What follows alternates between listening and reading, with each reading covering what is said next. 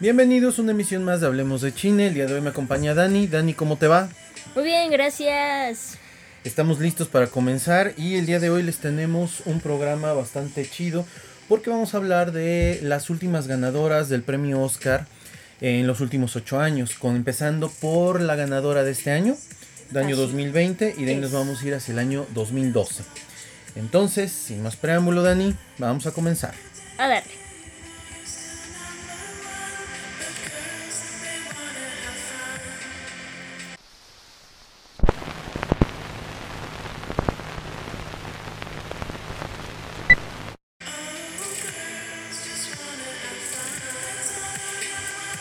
Muy bien.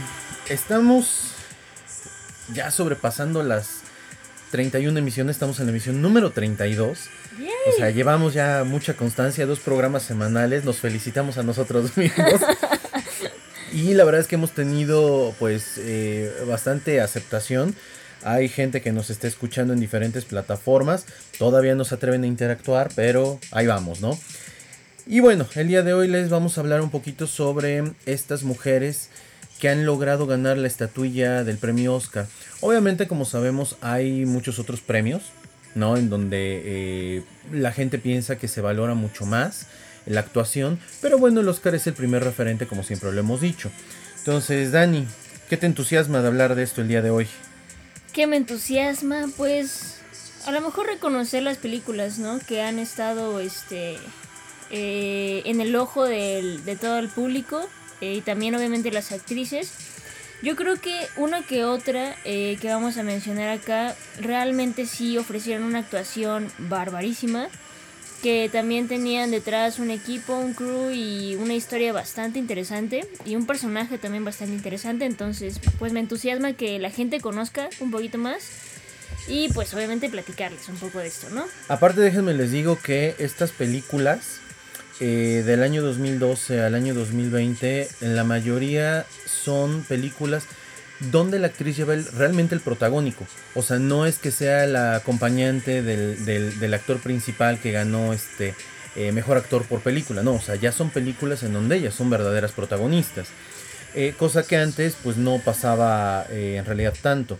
Por ejemplo, en Fargo, Frances McDormand ganó un premio en el año 1997, pero pues no era un, este, un protagónico como tal, ¿no? Sí. O sea, hasta donde yo recuerdo.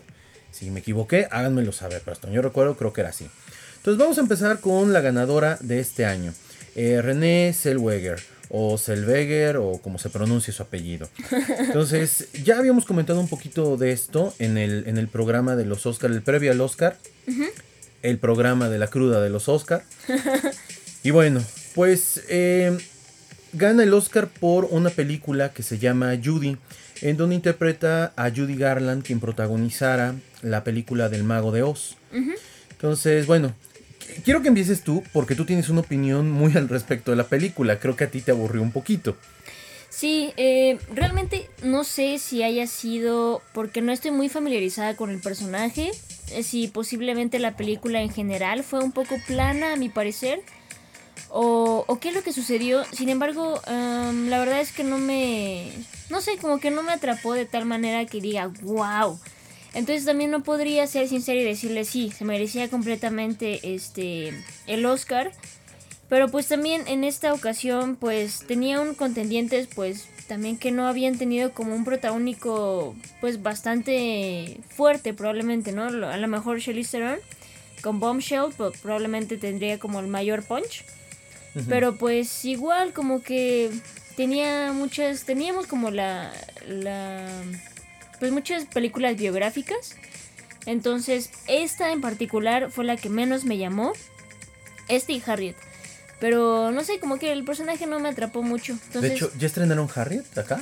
creo que no. Y si ya la estrenaron, pues la Me verdad. pasó de noche porque yo la verdad Sí. no ubico. Yo creo que esta es una película en la que para conectar una te debe de interesar ir al cine a ver la historia de Judy Garland. Hagan de cuenta que la historia de Judy Garland y su hija Liza Minnelli es una historia muy parecida a la de José José. Gente con mucho talento, pero que el mismo medio los fue absorbiendo. Además de que muy probablemente ya traían por ahí un rollo de, de alcoholismo, de drogas y todo esto. y pues que se les fue acrecentando conforme ganaban fama. Eh, yo en lo personal, si a mí me hubieran dicho que la película era de Liza Minnelli, yo hubiera ido. A mí Liza Minnelli se me hace una de las actrices, cantantes y bailarinas más completas. Creo que su mamá era cumplidora, pero pues eh, no al mismo nivel de, de esta mujer. Creo que eh, para poder conectar con una película, pues debes de conocer, eh, bueno, en este caso, deberíamos de conocer un poquito más del trabajo de, ella. Y la verdad es que no, pues creo que lo más que se conoce es El Mago de Oz. Eso no quiere decir que no haya actuado en otras películas, pero es donde más brilló. Es como que todos tenemos la idea del camino amarillo, cantando, caminando con los este, animalitos, etc. Y como que esa, esa parte, pues hace que no, no pegue. Ahora, René Zellweger, creo yo que entrega una actuación buena creo que es la mejor de todas las actuaciones, salvo Harriet, porque no puedo emitir una opinión. Pero, por ejemplo, la actuación de Charlize Theron en Monster es mucho mejor que su actuación en la de, ¿qué es? Bombshell. Bombshell, Entonces, bueno, creo yo que es un premio merecido. Además, como que lo, dijimos en otro programa, ya era cantado, le habían dado el premio en todas porque no encuentras esa actriz que pueda, que pueda ganarlo. Pues sabes que se lo damos a René Zellweger como por trayectoria, aunque por trayectoria los grandes logros de ella han sido el diario de Bridget Jones. Sí, definitivamente. Y que bueno, el diario de Bridget Jones tiene pues cierto peso por la historia de una mujer. Eh, es una historia de una mujer poco convencional, ¿no? Pero, pero como que así trayectoria, trayectoria, la verdad yo no la encuentro mucho. Entonces, así es, sí. Esa es, esa es la primera película, ¿no? Siento que esa es como que la que más desmerece en estas ocho mujeres de las que vamos a hablar. Vámonos al año pasado, la premiación del año 2009 del, del, del Oscar. Y en esta tenemos una película que es Tres anuncios por un crimen. Eh, antes tenemos este, en el 2018 la de The Favorite, ¿no? Ah, eh, perdón, perdón 2018 es The Favorite, sí, es cierto, sí es cierto, mil disculpas, ya me confundí. Sí, The Favorite, exactamente, es que en mi lista no me aparece esa. Pero, ok, este, The Favorite que ganó, ¿quién era? Eh, Olivia Colman. Olivia Colman, para quienes no lo ubiquen, Colman. Para quienes no lo ubiquen, ella es la nueva actriz que interpreta a la reina Elizabeth II en la serie de The Crown. The Crown, ajá, en de Netflix. Ok. A ver, ¿a ti qué te pareció esta actuación de ella en La Favorita? A mí me encantó. Definitivamente. Creo que es una de las. Bueno, no puedo decir que de las mejores actuaciones porque creo que ella de por sí, siempre que entrega un papel o se, eh, se va a entregar un papel, lo hace completamente. Y a mí me fascinó la manera en la que actúa en esta película. Y también trae, como lo había mencionado antes, una historia y un director que la apoyó bastante él le incitó a que pues se metiera bien en el papel, entonces, no sé, a mí me gustó muchísimo. Que mm, creo que es la interpretación de la reina loca, ¿no? Ajá. O bueno, pues no sé qué tan loca estaba o si esa era su personalidad. Es que eso es lo interesante de la actuación que tiene. Uno no llega a distinguir realmente si está loca o esa es su verdadera personalidad. O sea, del papel que está interpretando. Exacto. Tiene un muy buen rango actoral porque además a mí algo que me gusta mucho de ella es el manejo de la mirada. Tiene un muy buen manejo de la mirada porque con esa te dice un montón de cosas. No tiene que hacer tanta faramaya. Simple y sencillamente con una mirada puede decir mucho. La expresividad de los ojos que tiene es muy buena. Además tiene un ojo muy grande, tipo Elena Bonham Carter, que, que, que, es súper expresivo. A lo mejor eh, físicamente no es una actriz muy atractiva porque ni de cuerpo ni a lo mejor de rostro, pero es una actriz que tiene eh, cierto, cierto ángel, cierto carisma, ¿no? Y le compras cualquier papel que esté interpretando. Yo creo que precisamente eso, porque tenemos contendientes este, en esta, en este como, pues en esta parte de que pues sí tenían como a lo mejor un físico un poco más atractivo, ¿no? Por decir algo que a lo mejor la academia quería premiar a alguien a lo mejor un poco más atractiva. En este caso, por ejemplo, estaba Lady Gaga, estaba Melissa McCarthy, eh, también Glenn Close estaba para la contendencia y Yalitza Aparicio. Entonces, o sea, a lo mejor ella, pues sí, efectivamente no es wow de físico, pero como tú dices, la actuación que entrega, toda, todo su cuerpo y toda su expresión corporal dice algo. Y eso creo que en la actuación ahorita es muy importante, porque más allá de poder, pues ponerte en un vestido o ponerte en algún este con algún prop o algo así pues tener esa mirada y poder ver a la cámara o poder ver a tu compañero de, actuación y todo y poder transmitir todo eso que te necesita el papel pues creo que ya no lo vemos tanto últimamente, ¿no? Sí, es una actriz que tiene mucha presencia. De hecho, la mayoría de las actrices, salvo Renée Zellweger, tienen mucha presencia en el set de grabación. O sea, sí te llegan a imponer y lo llegas a notar directamente en el cuadro. Creo que algo que hay que mencionar es que en México ese año se criticó mucho que no se le diera el premio a Yalicia Aparicio. Ah, sí. Eh, por subirte este tren del mame de eh, una actriz mexicana, bueno, que hay que resaltar nuevamente, ella no es actriz, no está haciendo una interpretación, es prácticamente ella misma, ¿no? Este, eh, siendo un poquito más dócil. O sea, no es, no es ni malinchismo ni nada, pero pues para los que creen que ella tenía que ganar, pues no, definitivamente tienen que ver esta película la favorita para compararla. Qué, otra actriz me dijiste que estaba nominada? También está Glenn Close. Glenn Close. De La Buena Esposa, de Good Wife. The Good Wife, exacto. Muy buena película también. Muy buena actriz también. Pero siento que en esta película no pudo resaltar tanto. Pero justamente yo creo que por el papel, ¿sabes? Como que esa, esa limitante. Estamos acostumbrados a verla en papeles de mujer más fuerte, más dominante, ¿no? Entonces como que no, no resultó. Exacto. Lady Gaga. Lady Gaga que hace una muy buena entrega. O sea, uno no esperaba que actuara. Y la verdad es que hace un buen papel. Definitivamente. O sea, hace un buen papel, pero no para darle un premio Oscar, ¿no? Como que pues, necesitaría un poquito más. Entonces, esa, esa fue la ganadora del año 2019. Así es. Entonces, me parece que mucho mejor que René Zellweger. Año 2018. 17, ajá. Ajá, 17 que se premia en el 18. Que se premia en el 18, exacto. Sale. Este, tenemos a la película de tres anuncios por un crimen o en algún otro lugar le pusieron tres anuncios en las afueras. Ajá. Este, pues bueno, si no han visto esa película, tienen que verla. Y no solo por la actuación de este, Francis McDormand, sino por las actuaciones de los de los eh, de, de, uno de los policías este ahorita me acuerdo cómo se llama que se llevó ese año mejor actor de reparto sí y Woody Harrelson también está increíble. Yo creo que todos en esa película, o sea, yo creo que... Es una película súper sencilla. Yo creo que es de esas películas americanas indies que realmente resaltan lo que Norte, bueno, lo que Estados Unidos puede dar al cine. Es un discurso bastante fuerte, contundente, que no le teme a nada. Hay un, hay un monólogo que tiene ella cuando está en su casa, cuando llega un padre Pónganle atención a lo que dice ese monólogo, porque no tiene madre lo que dice. O sea, es, es una crítica a la iglesia muy chingona que pocas veces vemos en películas últimamente. O sea, vemos el discurso tal vez medio... Maquillado. Sí, medio maquilladito, como ligerón, pero aquí no, aquí se la dejan caer y muy bien. O sea, un manejo del diálogo de la actriz bastante fuerte. Obviamente cuando está a cuadro, la presencia que tiene es increíble y no necesitó en ningún momento este ropa provocativa ni nada de eso. Su sencilla ropa este como de, de una persona de Missouri y con eso te genera una película muy impactante que a mí me fascina. Yo creo que es una de las mejores películas, pues yo creo que de los últimos años.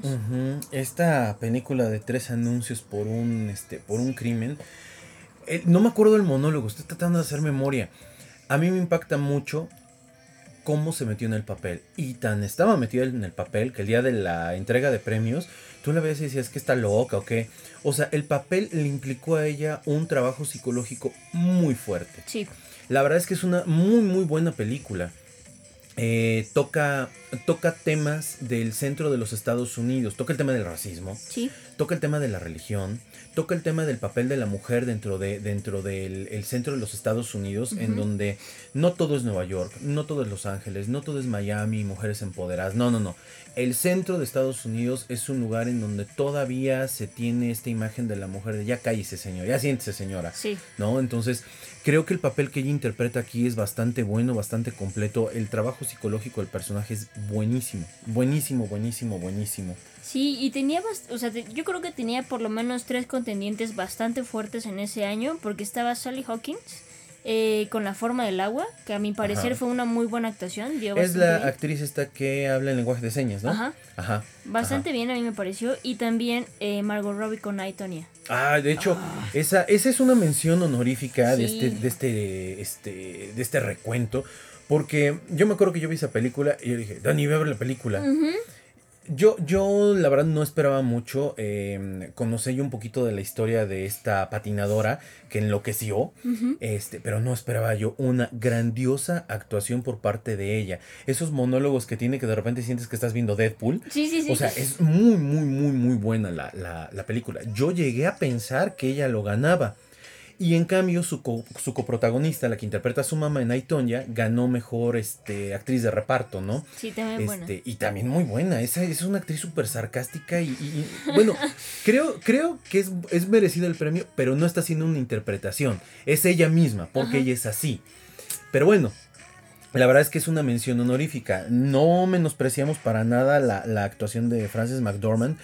Pero de verdad la actuación de esta mujer, Margot Robbie, ahí te demuestra que la mujer no solo es un rostro bonito, ni es Harley Quinn, ¿no? O sea, No, no, no. es una muy buena actriz. Sí, definitivamente. Bastante recomendada de ese mismo año. Sí. Muy y bien. pues luego nos vamos este Híjole. a las películas que salieron en el 2016, premiadas en el 2017. Y en esta ocasión este gana Emma Stone con La La Land. Híjole. Esas premiaciones estuvieron interesantes. Es que fue el inicio de un Hollywood inclusivo, ¿no? En el sentido de queremos darle entrada a mujeres, homosexuales, más gente de color, más gente este, asiática, etc. ¿Qué, bueno, ¿qué pasó? Si ya vieron La La Land y les gustó, bueno, mi primera invitación sería a que si te gusta el cine donde cantan y bailan, veas un poco de cine eh, de los años 50, 60, como para que veas en qué está inspirada. A mí la película de La La Land se me hace un collage de otras películas. Es como un, eh, un homenaje al cine, este, al cine de, el cine musical de, de Hollywood, de Cantando bajo la lluvia, este, inclusive la novicia rebelde, de cierta manera, muy fantasioso el asunto. Pero, pero yo creo que la actuación de Stone es como yo no se la compro. O sea, honestamente, yo no se la compro. No se me hace que debió de habérselo llevado. Eh, ¿co- ¿Contra quién competía? ¿Tienes el dato por ahí? Sí, competía contra Isabel Hopper por Elle, eh, competía con Ruth Nega por Loving, con Natalie Portman por Ujú, Jackie, Ah, por Jackie. Es una, e- esa es una gran actuación. No me acordaba de Jackie. sí, y también por, bueno, competía con Meryl Streep por Florence Foster Jenkins. Eso, Sí. eh, pero, pero yo pensé en ese momento Natalie. que le iba a ganar Natalie. Portman. Definitivamente, porque Jackie yo creo que sí entrega un muy buen papel. Pero pues como dices, ¿no? Eh, viene, no sé si fue este año donde creo que Will Smith fue el que dijo que no iba a asistir a la premiación. Porque no había suficientes. Este, O fue el año pasado, antes de esto, y después vino esta inclusión, porque ya es que ganó este Moonlight. Moonlight. Sí, fue. Entonces, Estas premiaciones fueron en el 2017, pero fueron películas del 16. Exacto. Tuvo que haber sido en el 2015 para películas del 16. Exacto. cuando Will Smith dijo, no hay suficientes negros acá. Y, y esto es como que uno, uno de los grandes temas que se discute en todos lados. A ver, si tú quieres equidad, no puedes pedir que haya más películas y directores negros. O sea, para llegar ahí, pues hay que ganarse el lugar, ¿no? Sí, definitivamente. No nada más puedes decir, ay, es que no los hay. Bueno, ¿cuántas hay? A partir de ahí, Estudios Blumhouse Ajá. empezó a sacar un montón de películas. Y ahora Blumhouse está produciendo televisión. Eh, no sé si vieron la transmisión en vivo del, del- de los Oscars, donde les decía hay una serie de Al Pacino, que yo pensaba que era de detectives y que Lalo ese día nos dijo, no, no es de detectives, es este de unos judíos casanazis. Ajá. Es de Blumhouse. Uh, Es una coproducción de Blumhouse con este director Peel, Ajá. Eh, Jordan Peele, este, que me parece muy interesante la visión de él en cómo, cómo lo van a mostrar. No sé si ya está, si pueden échenle un ojito a la, a la serie. O sea, pero los- el tráiler es bueno. Pero, o sea, ¿a ti te gustó la actuación de Emma Stone? No me desagrada, pero concuerdo contigo en algunos comentarios que hacías antes. Mm, No logro ver a, a una Emma Stone diferente. Por ejemplo, vemos a, a Margot Robbie en I, Tonya y de repente la vemos en este como Harley Quinn y dices, oye, sí cambia la, la actuación, ¿no? Aparte, subió de peso. Sí, y aparte, o sea, la pintan fea, la pintan este grotesca, grosera, tosca, y en, en Harley Quinn la pintan como muy bellita, muy, Ujú. muy girly, no sé qué, ¿no? Y en eh, a Emma Stone, tú la ves, por ejemplo, a mí me fascina este Zombieland, ¿no? Ajá. Eh, amo Zombieland Ujú. con locura. Y me gusta mucho Emma Stone en esa película. Pero tú ves La La Land y no veo cómo ella cambia como esta, esta idea, ¿no? Como esta, este personaje, no lo veo adaptándose a un musical y no lo veo adaptándose a una película de, de pues no sé, como post-apocalipsis, ¿sabes? Es que aparte, o sea, canta, bueno, es entonada. No es el gran bozarrón, nos hubiera deslumbrado. La actuación, creo que la actuación es muy plana. O sea, siempre, siempre ponen las mismas caras. ¿Sabes qué me pasa con ella? Lo mismo que con la actriz de Crepúsculo. Ah, es Kristen Stewart. Siempre hace las mismas caras, todo es morderse el labio, siempre abre los ojos de más. O sea, a mí con ella me pasa eso, que, que Zombieland es una gran película, es una super sátira, y ella luce. Sí. Pero acá yo no sentí que luciera, no baila, no baila nada, o sea, bailo más yo, y yo bailo bien feo. Yo no sé, porque yo, yo neta no bailo nada. Ah, yo pensé que ¿por qué nunca me habías visto bailar? No. yo bailo horrible. O sea, yo tengo dos pasitos de señor, casi casi, y son desde que era joven. Pero ella no baila, no baila, no canta. Y, y, y su momento en la película cuando em, hace la. ¿Cómo se llama? Lo de la tía. Cuando cuenta la historia para que ah, la contraten. O sea, es un momento en la película que yo siento que le faltó mucho punch. Fíjate que yo siento que le ayudó muchísimo en esa parte la iluminación, este, ese manejo de cámara, todo, todo eso le ayudó y la música también, pero más que su actuación. Pero más que la actuación, sí a mí me, hizo falta un poquito y la verdad es que yo cuando cuando vi quienes estaban nominados dije, pues se lo va a llevar de calle Natalie Portman. Sí. Porque tenía presencia a, cuadro y Emma Stone no La mayoría de las personas decían que la actuación de esta mujer era mil veces mejor. Interpretar a Jackie Kennedy es un trabajo muy difícil. ¿Por qué? Porque Jackie Kennedy tiene una historia de claroscuro con, con, la familia, con la familia Kennedy. Hay quien la pinta como una mujer eh, golpeada, creo que así lo pintan en The Crown, una mujer eh, golpeada, donde hasta ellos los drogaban precisamente porque eran la familia real de Estados Unidos, los tenían que llevar aquí para allá, eran como el gran atractivo, la mujer engañada. Pero creo que la perspectiva de Natalie Portman en esta película la muestra como mujer no como lo que nos han querido vender. Y creo que eso hace que sea mucho mejor actuación. Creo yo que entre René Zellweger y esta eh, Emma Stone, creo que son las dos más flojas ganadoras en la entrega de premios Oscar, por lo menos de estos ocho años. Sí, yo, yo también concuerdo. De todos modos, digo, o sea, vean Judy, denle, denle el chance, fórmense su propio criterio, ¿no? No, no tienen que creer todo. Exacto. Vean, vean Emma Stone en La La Land y, y, y, neta, o sea, en buena onda, te puede gustar y decir que está bellísima. A mí no se me hace ni atractiva ni bellísima, ni, ni buena actriz. Pero vela y compara el trabajo de ese año con el de mm, Natalie Portman y verás que nada que ver. Así es. De ahí vamos a dar el brinco a la premiación del 2016 de películas del 2015. Así. Híjole, y aquí la verdad, esta es una de mis películas favoritas. La película es La habitación y la actriz es Brie Larson. Yo no daba crédito a lo que estaba viendo. De verdad, yo no daba crédito cuando vi la película. Dije, ¿qué carajos es esto? Me gusta, me gusta porque es un tema, es un tema que pocos habían tocado en una época en la cual la violencia en contra de las mujeres y en general la violencia está estúpida en todas partes del mundo. Y esta idea de una mujer secuestrada, violada, eh, eh, golpeada y, en un cuarto de dos por dos con un niño. Era niño, ¿verdad? Sí, era, niño. Dios, Dios, qué, qué, qué, qué fuerte. O sea. Fíjate que yo la, yo no la vi cuando estrenó, bueno, cuando la estaban premiando. Yo la vi como dos, tres años después.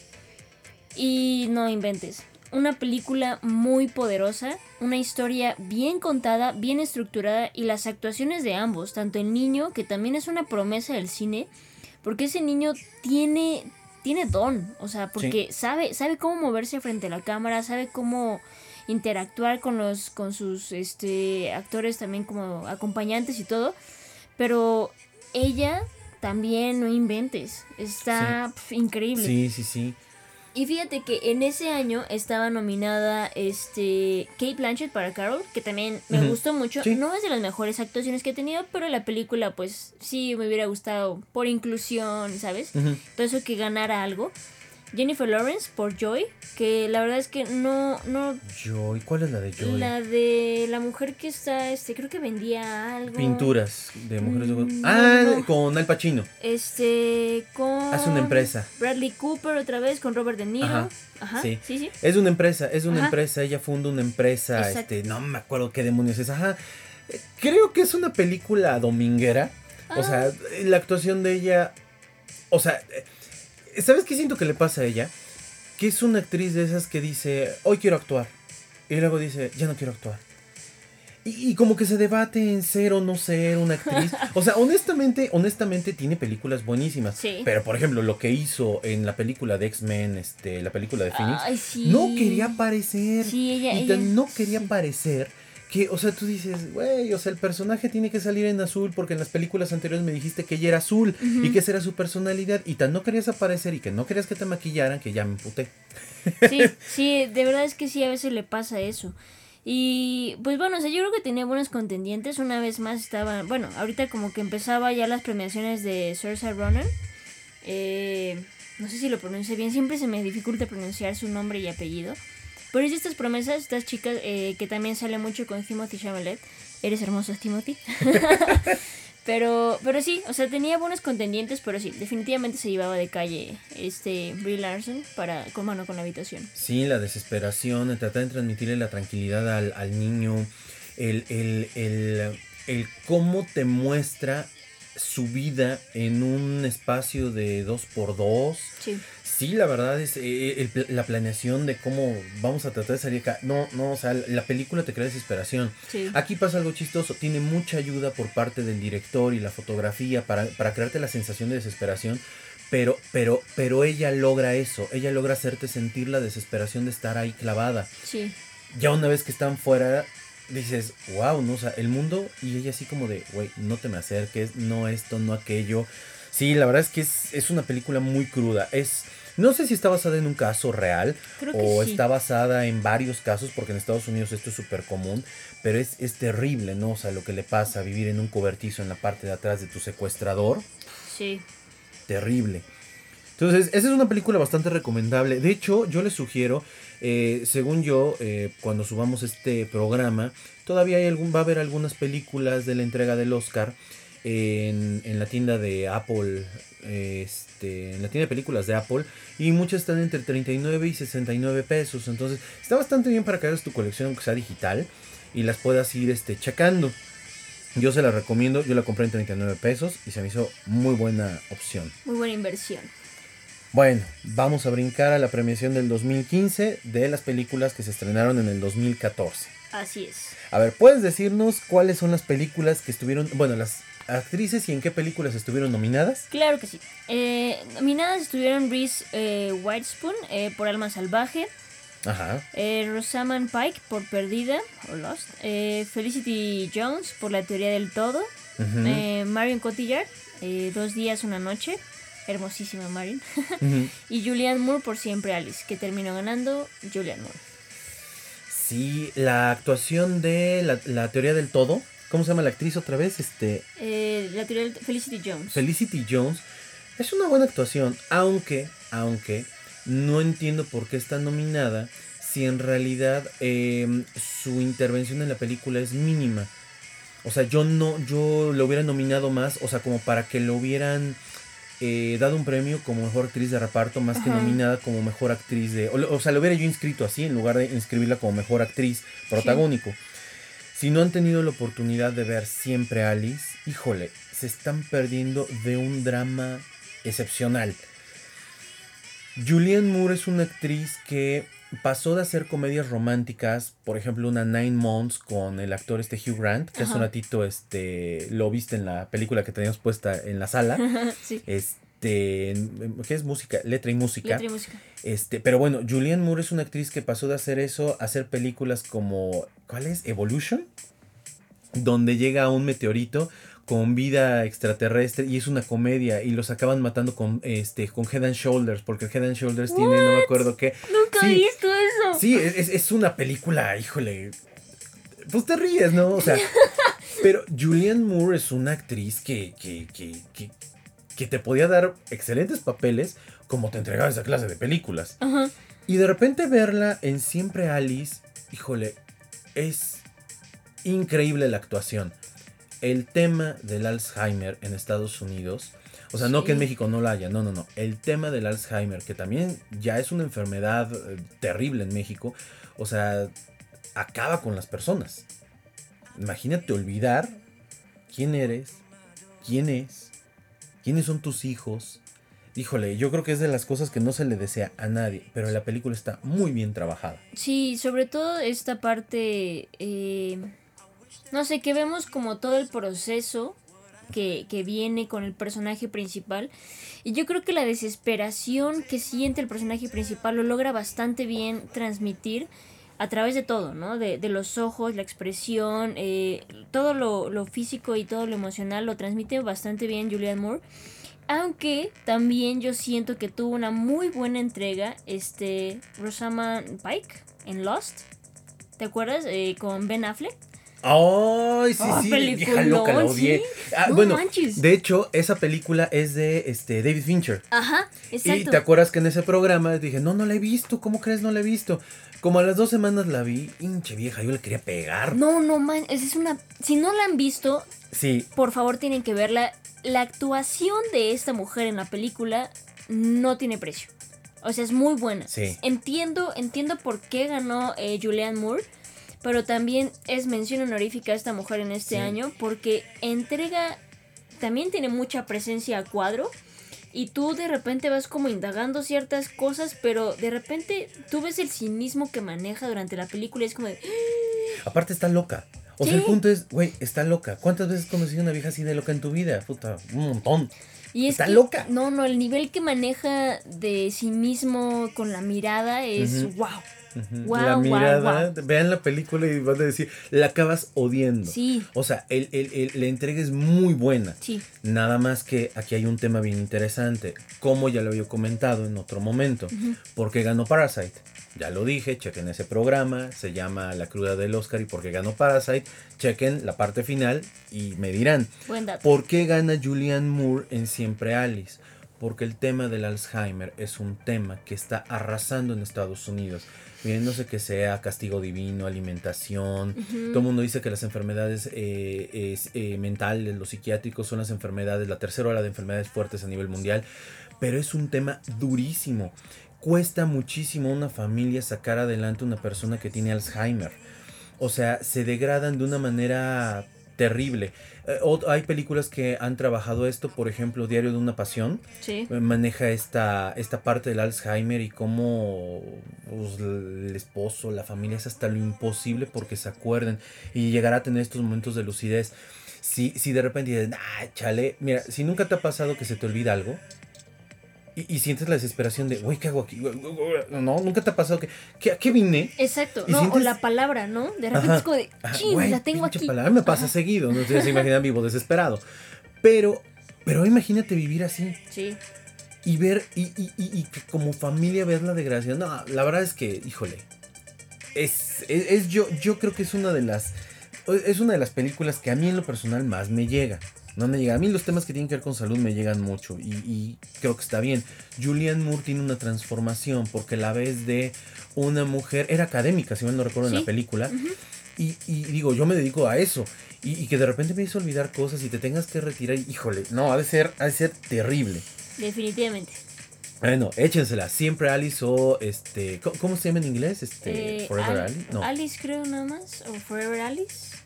Probablemente sea Forever Alice. O solo Alice. Ya ven que Alice, ponen cada fregado un nombre que dices, Dios mío. Le hubieran dejado así porque luego te arruinan la película, ¿no? No, Still Alice se Still llama. Alice. Still Alice. Vamos con la siguiente película. Nuestra siguiente película es premiación del Oscar año 2014, que premia las películas del año 2013. Y bueno, de esta película, siendo muy honesto, no me acuerdo mucho. Blue Jasmine. Interpretada por Kate Blanchett. Entonces, a ver, Dani, arráncate. A ver si me acuerdo Jasmine. conforme vayas diciendo. Este es de Woody Allen. Odio con todo mi ser a Woody Allen. Ay, Pero me recomendaron mucho verla. Y dije, va, pues yo también había visto Match Point de él. Y dije, va, jalo, o sea, vamos a ver Match qué. Point es. Es con Scarlett Johansson. Ah, y, el que interpreta a. El de Tudors. El de los Tudor, Ajá, exactamente. no me acuerdo el nombre del Jonathan. Rhys Meyer. Buena película también. Pero en, en Blue Jasmine, pues Kate Blanchett sí es completamente la protagonista. Qué peliculón y qué actuación. Por eso yo también cuando mencionaba a Carol dije, o sea, no es la mejor actuación que nos ha dado Kate. Pero aquí, aquí sí. O sea, trata de una mujer que es dejada, abandonada. No me acuerdo perfectamente bien, así como qué pasó con el esposo. Pero el final es que ella estaba acostumbrada a cierto estilo de vida, pues con lujos y bastante dinero y bla, bla. Tiene que mudarse a un departamentito muy pequeño, convivir con su hermana y como que su vida da un giro que no le gusta. Y ves esa desesperación y cómo va perdiendo la cordura completamente conforme va pasando la película debido a que su esposo la dejó o se fue o no sé qué pasó. No recuerdo exactamente bien la película. O sea, ya, ya mi Alzheimer ya no me deja. Pero algo importante de la película es que es de esas pocas películas en donde no vemos a este cómo se llama el director este Woody Allen. a Woody Allen interpreta a un personaje que interprete a Woody Allen en mujer o en hombre. No no no. Estamos viendo algo que se sale por completo del estereotipo de las películas de Woody Allen en el sentido de que el personaje no es Woody Allen. Sí. no es cínico o sea no es tan cínico Creo, creo que eso sería como algo rescatar. Es que la verdad no me acuerdo mucho. O sea, me acuerdo vagamente. No, no recuerdo. De hecho, hace un rato que platicábamos antes de iniciar el programa, le decía yo a Dani. Él, él se enamora del cuate, este, no me acuerdo, el, el- yo pensaba que era el, el hermano de la... No, el esposo de la hermana. Yo pensaba que ese era el que se enamoraba y después me dijiste, no, no es cierto. Y dije, uy, creo que me estoy confundiendo de película. No, este, en esta ella se encuentra un hombre que sí realmente podría darle el estilo de vida y bla, bla, pero lo, lo interesante de, yo creo que de la película es la, el impacto que llega a tener el qué dirán la sociedad, el qué dirán las amigas, el qué dirán los demás ante una situación o un cambio de tenerlo todo a no tener nada y tener que trabajar para volver a tener todo lo que quieres, ¿no? Entonces yo creo que eso es como a lo mejor lo que Woody Allen quería dar a entender con esta película, pero la actuación de Kate Blanchett es espectacular. Y la verdad es que teníamos, o sea, teníamos buenos contendientes. Teníamos a Amy Adams con American Hustle.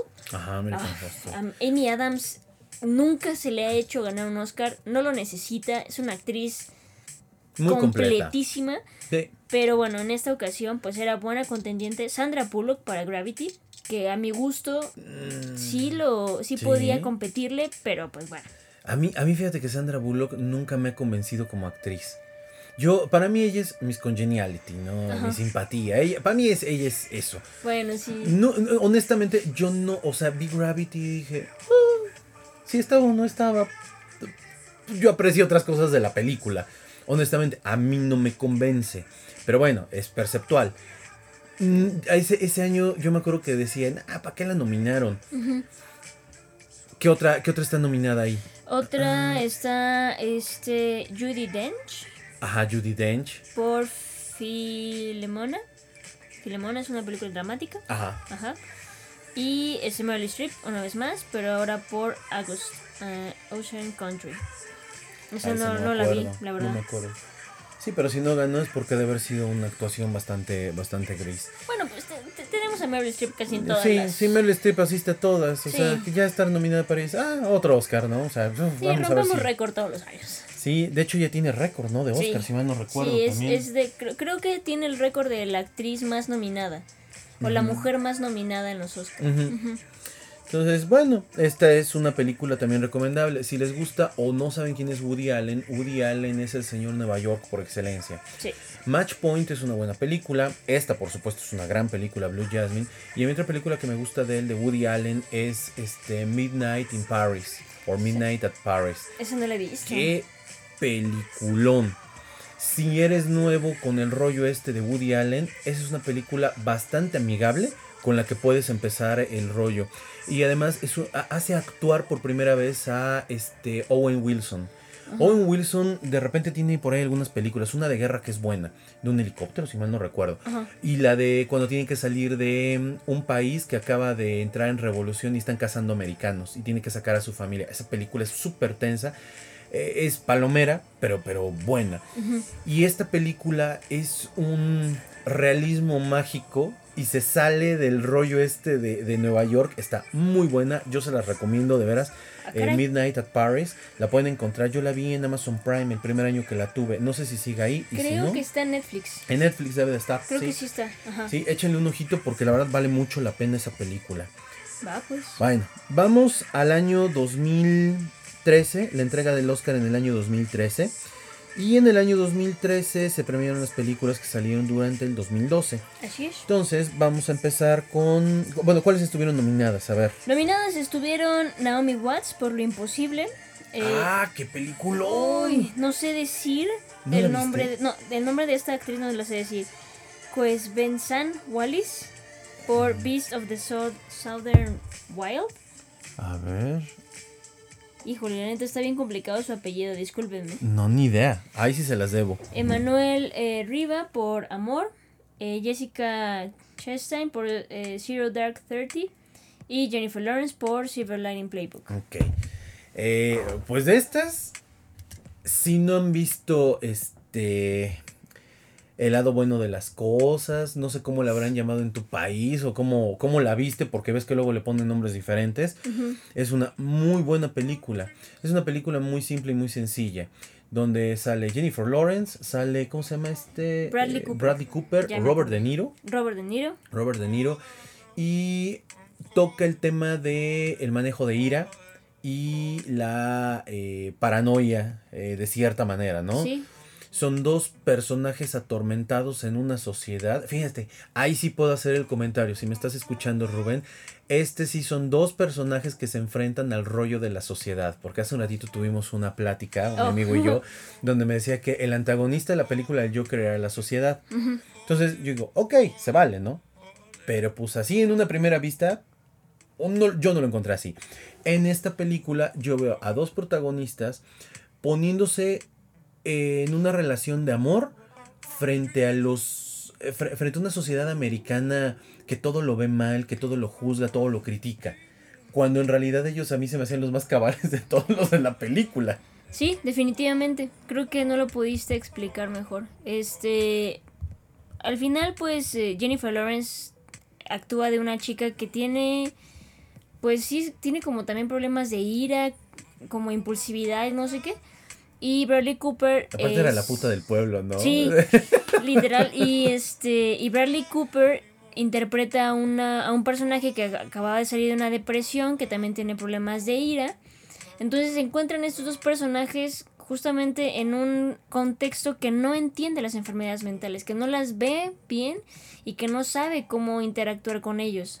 Aparte, bueno, el, el tema del fútbol americano ahí. Ah, sí. El papá apostaba, no podía ir al estadio porque se había agarrado a moquetes. En Ajá. Estados Unidos, en los partidos de béisbol, básquetbol, fútbol americano, hockey, lo que sea, si tú te agarras a madrazos en el, en el estadio, te vetan.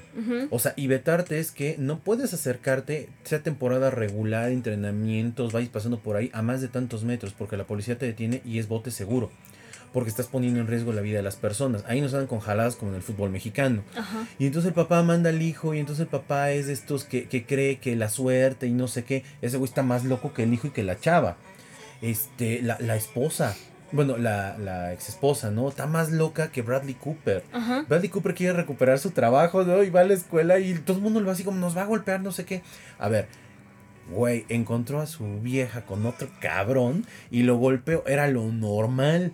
¿Por qué te espantas si viene? No te va a golpear, mano. O sea, Exacto. e- e- ese tema de cómo ellos exageran de repente las cosas, o sea, y lo llevan a un nivel totalmente diferente a, a como lo hacemos nosotros, es lo que más risa da en la película, pero dices, güey, los locos son los otros, no ellos. Sí, la verdad es que la actuación de Jennifer Lawrence a mí me gustó muchísimo. Eh, creo que encontró su papel ideal. Porque Mm, es una persona. loca. Pues no de loca, sino de- como extrovertida, ¿sabes? Porque ella de por sí tú la ves en la entrevista y es así. Comentario que le llega a la cabeza, comentario que sale. No tiene filtro. Entonces yo creo que este personaje más o menos tiene como esas características. no tiene filtro, entonces solamente va diciendo las cosas, tiene problemas para manejar como sus emociones y todo. Entonces, la verdad es que proyecta bien la al personaje y disfrutas mucho la película con ellos. Es como comedia, romance, drama, no sé, pero está muy buena la película. Sí, la, la, verdad es que es de esas películas que una puede ser dominguera, Ajá. dos es una película con mucho eh, contenido, sí, porque toca el tema de la familia. ¿Sabes que, ¿Sabes que ahorita que lo mencionas? Igual y, y es igual y gana el Oscar también porque no está interpretando a alguien, sino está siendo ella misma.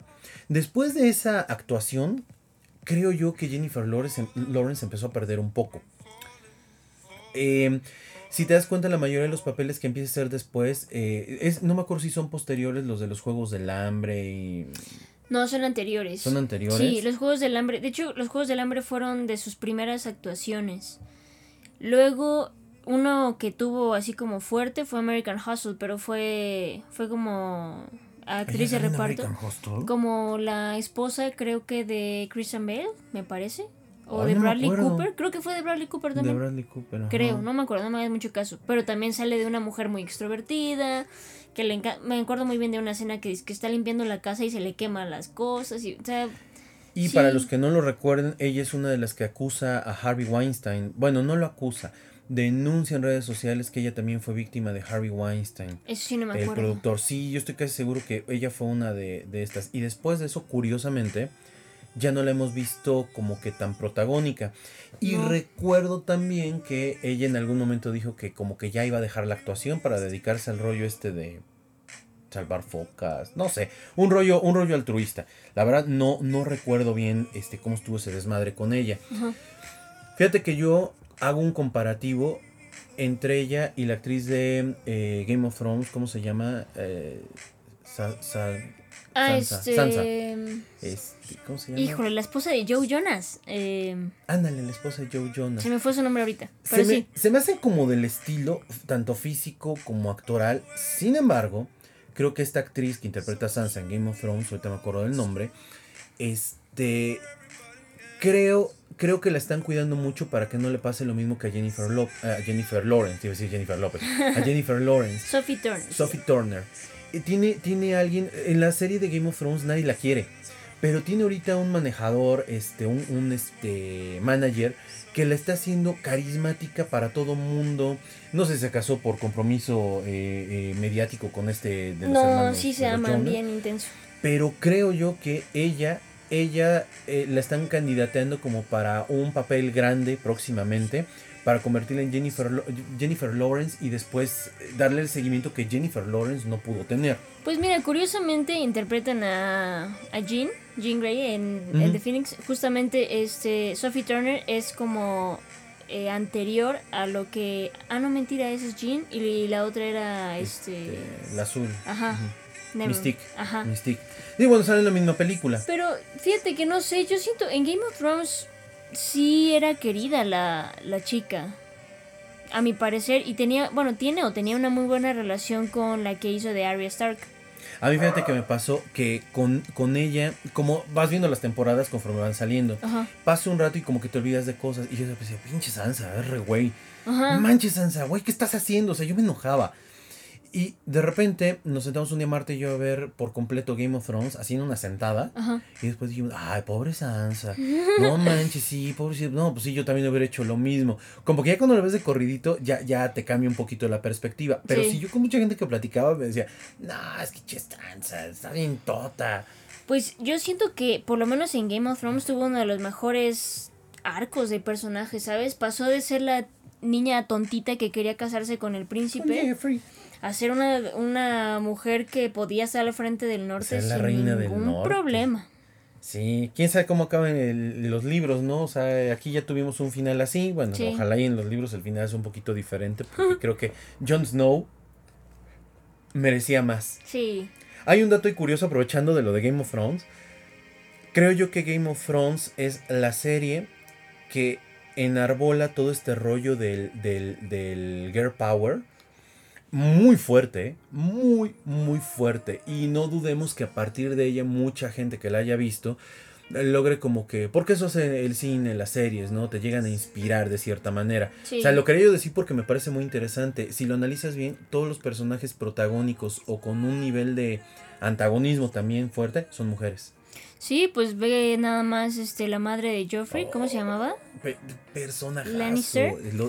No inventes. Buena o mala, como te quieras, Sí, pero no. tenía un poder muy grande. ¿Sabes qué me encantó de ahí? Eh, Vamos a hacer un programa, yo creo que de series. Tenemos sí, que hacerlo. ya, ya. El, el, el Walk of Shame. ¡Oh, el. Walk of Shame! Platicaba yo con Marta, la voz de nuestra conciencia, y decía, o sea, ¿cómo caminó? ¿Sí? ¿Caminó encuerado? Sí. ¿Le escupieron? ¿Le hicieron? ¿Sí? Creo, creo, no me hagas mucho caso, que sí hubo una doble ahí cuando estaban solamente en las partes de, de este, de desnudo completo, era una doble. Pero ella sí caminó así. de- aparte, esa actriz es buenísima, Sí. es buenísima. En redes sociales es muy activa en cuanto a lo social y todo. Es, es muy buena. No manches, a mí, a mí esa actuación fue así de, güey, denle un Oscar. Oye, pero no es cine, vale madre, dale un Oscar. La neta, o sea, es que te pones a ver, güey, si te pagaran saldrías desnuda, teniendo familia, mamá, o sea, digo, porque, ay, es artístico, no, no, no, de todos modos así de, güey, saldrías, caminarías, te expondrías a, sí, casi todas las tomas de espalda no es ella, obviamente, pero en las tomas de frente, güey, ¿quién, una turba enardecida diciéndote y métete en el personaje. No, así está muy cañona. Sí. No, no, mis respetos, ¿eh? Bueno, vamos con el último. Bueno, la última. Que es el- la entrega de premios del Oscar del 2012. Y es este la- las películas del año 2011. ¿Sale? Entonces, ¿quién ganó ese año? Ganó este año Meryl Streep por La Dama de Hierro, que interpreta a Margaret Thatcher, que es este pues un personaje bastante fuerte dentro de la bueno, dentro de la historia de los británicos. La verdad es que la actuación buena, pero pero tenía unos contendientes que a mi parecer sí le daban pelea. A ver, ¿contra quién iba? Eh, iba contra Glenn Close en Albert Nobbs, que la verdad no, ¿eh? Viola Davis por The Help, que a mi parecer es una muy buena Viola actuación. Davis, actriz de color americana y de Help también. sal- A ver, esa es una Historias buena cruzadas. actuación. Esa es una buena actuación de esta chica. No me acordaba de esa cosa. Ah, de Emma Stone. de Emma Stone. En- ah, en esa película es muy buena. sí esa es, una muy buena película de ella. Ajá. Y no estuvo nominada, siendo que ella era el protagónico. Buen punto. Bueno, este, mejor actriz de reparto. No me acuerdo, estuvo nominada como mejor actriz de reparto. La Habrá verdad que es que checar. no me acuerdo. Ok. Viene Rooney Mara, este, por The Girl with the Dragon Tattoo. Puf, puf, puf, Sí. puf. No manches, la transformación que tuvo. Porque tú ves a Rooney Mara en otras películas, por ejemplo, en Her, con eh, su actual novio prometido, lo que sea, este, Joaquín Phoenix. Joaquín Phoenix. Tú ajá. la ves y, aunque sale poquito, eh, ¿no? Luego la ves en Carol, por ejemplo. Ujú, Tú ujú, dices, güey, es la misma que sale como La Lisbeth Salander. de- Dice, no, sí, muy buena actuación. Fíjate que a mí esas películas del, del- los hombres que no querían a las mujeres, los libros y eso, Ajá. nunca me han llamado la atención porque, ¿sabes qué me pasa? No soy sueco.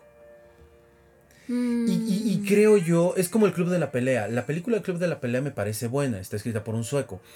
Pero yo tengo el libro, no pude. O sea, no, no, no entiendo. Es una cuestión cultural, es un choque cultural, yo creo que lo que me pasa. Pero como que yo no acabo de empatar. Ajá. Eh, la actuación del cuate este, ¿cómo se llamaba? Este, James Bond, esa Ah, que sale en ujú, esta. Sí.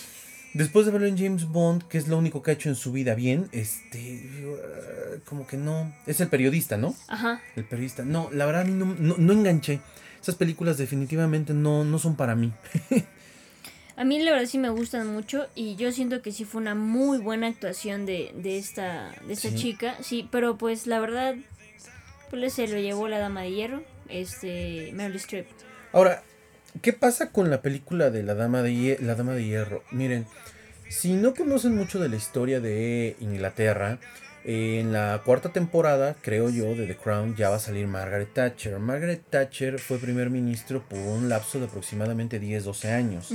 A ella le tocó la crisis del carbón. La crisis del carbón en Inglaterra, bueno, en Reino Unido fue terrible porque eh, fue el rollo este donde no había, estaban cambiando de forma de producir de carbón hacia la parte de gasolina, había una crisis energética terrible en esa época, pero ella sacó adelante un país, se deshizo de muchos sindicatos que tenían poder, la apodaban la dama de hierro y la apodaban como frígida porque era una mujer como pocas, de la, de la, yo digo de las primeras mujeres en el poder Eh, des- después vendría esta alemana Angela Merkel, que, híjole, increíble. O sea, ella no le temblaba la manita. No era como un hombre que andaba yendo a cerrar tratos al idiota. No, no, no. Una gran actriz. Pero creo que la película toca un punto. Ella como mujer. Y ella como mujer es algo que históricamente nunca nos habían contado. Y la actuación de Meryl Streep es muy buena. Sí. Yo, Si te pierdes en que no es Meryl Streep. Si te pierdes en que dices, ay, güey. Sí, porque por ejemplo también estuvo nominada eh, en otras en otras ocasiones En los puentes de Madison. también por ejemplo con The Post. También The creo que Post, estuvo nominada. ajá. Y fíjate que en ese momento a mí sí me pareció, o sea, no, no podía dejar de ver a Meryl Streep. También nos dio Mamma Mía en su momento, que a mi parecer, muy buena actuación. Sí. Sí, a mí me Es fascinó. la- el- el Yo sé que te, que te choca el musical, pero tú ves La Dama de Hierro y tú ves Mamma Mía y dices, no, no son las mismas actrices. Pero yo creo que se mete muy bien en su papel y en esta, pues sí, definitivamente, pues se la llevó de calle. Sí, pueden, pueden checarla. Esta no la he visto en descuento, ¿eh? Así que no se les puedo recomendar para que la compren. Pero es una buena película. De hecho, si te echas La Dama de Hierro y antes de esa te echas la de Las Horas Más Oscuras, Uy, que ya vamos a platicar en el siguiente programa de los mejores este, actores que han ganado el premio Oscar en los últimos ocho años. Eh, precisamente viene esa película. O sea, es como para adentrarte un poquito en el tema histórico. Yo siempre utilizo el cine como para ir enseñándole a la gente, o sea, temas de historia, porque como que te vas picando. sí, definitivamente creo que, am, o sea, probablemente tengan un punto de vista del director o alguna dogma, por así decirlo. Ujú. Por ejemplo, pasó con Jojo Rabbit. Pero al final de cuentas te muestra un poquito el trasfondo de lo que se vivió, ¿no? Eh, dentro de algún momento histórico y ayuda, ayuda como punto de partida para poder entender un poco más la historia. Creo que yo, ahorita que mencionas lo de Jojo Rabbit, creo que va a ser un parteaguas en cómo estamos viendo o cómo vimos durante muchos años a la Segunda Guerra Mundial y el tema de la Segunda Guerra Mundial. El hecho del tratamiento que le dan a la película tan, ¿cómo decirlo? Eh, irónico, de comedia, eh, comedia oscura, no lo sé. Creo que va a ayudar a que ahora podamos contar otro tipo de historias de la Segunda Guerra Mundial. Fíjate que yo pienso lo mismo y por eso me encanta Jojo Rabbit, porque mucha gente decía, oye, es que, ¿cómo hablas así de una tragedia, no? Y es como de sí, defi- o sea, definitivamente fue una tragedia que, que dejó a muchos sin casa, sin familia, sin nada, sin vida, ¿no? Pero también es como ya bajar del estandarte a Hitler, a una persona que hizo tanto daño en la historia, bajar del estandarte y ¿sabes qué? Es una persona... Es un imbécil, Sí, ¿no? efectivamente. Entonces ya hay que dejarlo de, de poner en, en un pedestal y decir que fue un Sí, porque al gran final- hombre. Al final de cuentas es, se estudia desde el punto de vista del liderazgo, se estudia como todo lo que movió, la maquinaria, cómo convenció, etcétera. Pero aquí lo ves y pone en tela de juicio todas sus ideas a través de un niño. Exacto. O sea, dices, güey, el niño lo está cuestionando. Si el niño lo cuestionó, pues ¿qué te puedes esperar de nosotros alrededor? Exactamente. Un dato curioso que me acabo de recordar de Jojo Rabbit es que no fue nada bien recibida en las comunidades americanas donde están los extremos este, neonazis. Sí, ¿no? E- Ese, ese es un tema, ¿eh? Habría que revisar cuántos ataques a cines hubo por este tipo, estos grupos que no son tan pequeños como mucha gente cree, ¿eh? O sea, son grupos que ya tienen mucho poder eh, político y mucho poder ahí, este, como minorías, mayorías blancas. Pues Está muy cañón, ¿eh? Hay que ver el, el presidente que tienen, ¿no? Sí. Entonces, bueno, ahí están las eh, ocho ganadoras en los últimos años del premio Oscar. Ya les comentamos contra quién compitieron, algo de las películas. Esperamos que las recomendaciones les hayan gustado. No coincidimos realmente por lo menos con dos o tres. Este, pero bueno, las menciones honoríficas valen mucho la pena. Échense Aitonia y Sí, este. ¿Cuál este, dijiste? Lost, no, eh, perdida. Eh, gone. Gone, Gone, Girl. Gone Girl de David Fincher. Entonces, si no tenemos nada más que agregar, ¿tienes algo más que agregar, Dani? No, nada más. Pues bien, vamos a despedir esta emisión de Hablemos de Chile. Recuerden que nos pueden seguir en nuestras redes sociales, que estamos en Instagram como, Hablemos de Chile. en Facebook como Hablemos de Chile. y en eh, Twitter, Twitter, como Hablemos de Chile también. Sí, perdón, perdón, perdón. Es que me voy con la finta de que un día vamos a tener LinkedIn. LinkedIn, que hablemos de Chile va a ser algo profesional. Este, ojalá y se hayan divertido, ojalá y les haya gustado la información. Y recuerden, si quieren, escríbanos, mándenos recados, mensajes para saber de qué más podemos hablar, porque de repente ya llega un momento ahora de qué hablamos, ¿no? Eh, Digo, hay muchas cosas de cine que se pueden hablar, pero también queremos saber qué es lo que ustedes quieren escuchar del cine. Así es. Pues nosotros nos despedimos y nos vemos en otro Hablemos de Chile. Gracias, Dani. Adiós. Chao.